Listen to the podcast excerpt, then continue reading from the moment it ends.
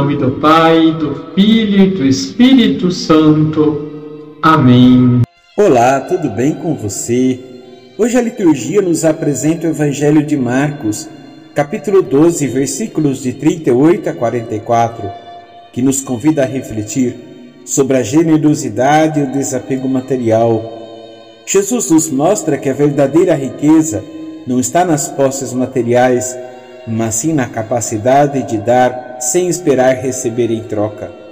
Ao observar a viúva que deposita duas pequenas moedas no tesouro do templo, Jesus nos ensina que a verdadeira medida da generosidade é a disposição de dar tudo o que temos, mesmo que pareça pouco. A viúva não tinha muito, mas deu tudo o que tinha para o serviço de Deus.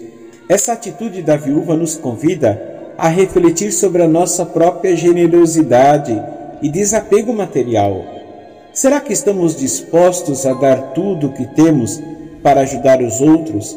Ou será que estamos mais preocupados em acumular riquezas e bens materiais? Marcos nos mostra que a generosidade e o desapego material são valores fundamentais do reino de Deus. Jesus nos convida a seguir o seu exemplo e a colocar os nossos talentos e recursos a serviço dos outros.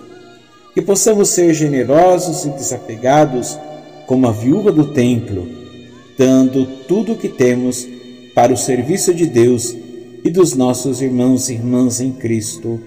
Amém. Abençoe-vos o Deus Todo-Poderoso, Pai, Filho e Espírito Santo. Amém.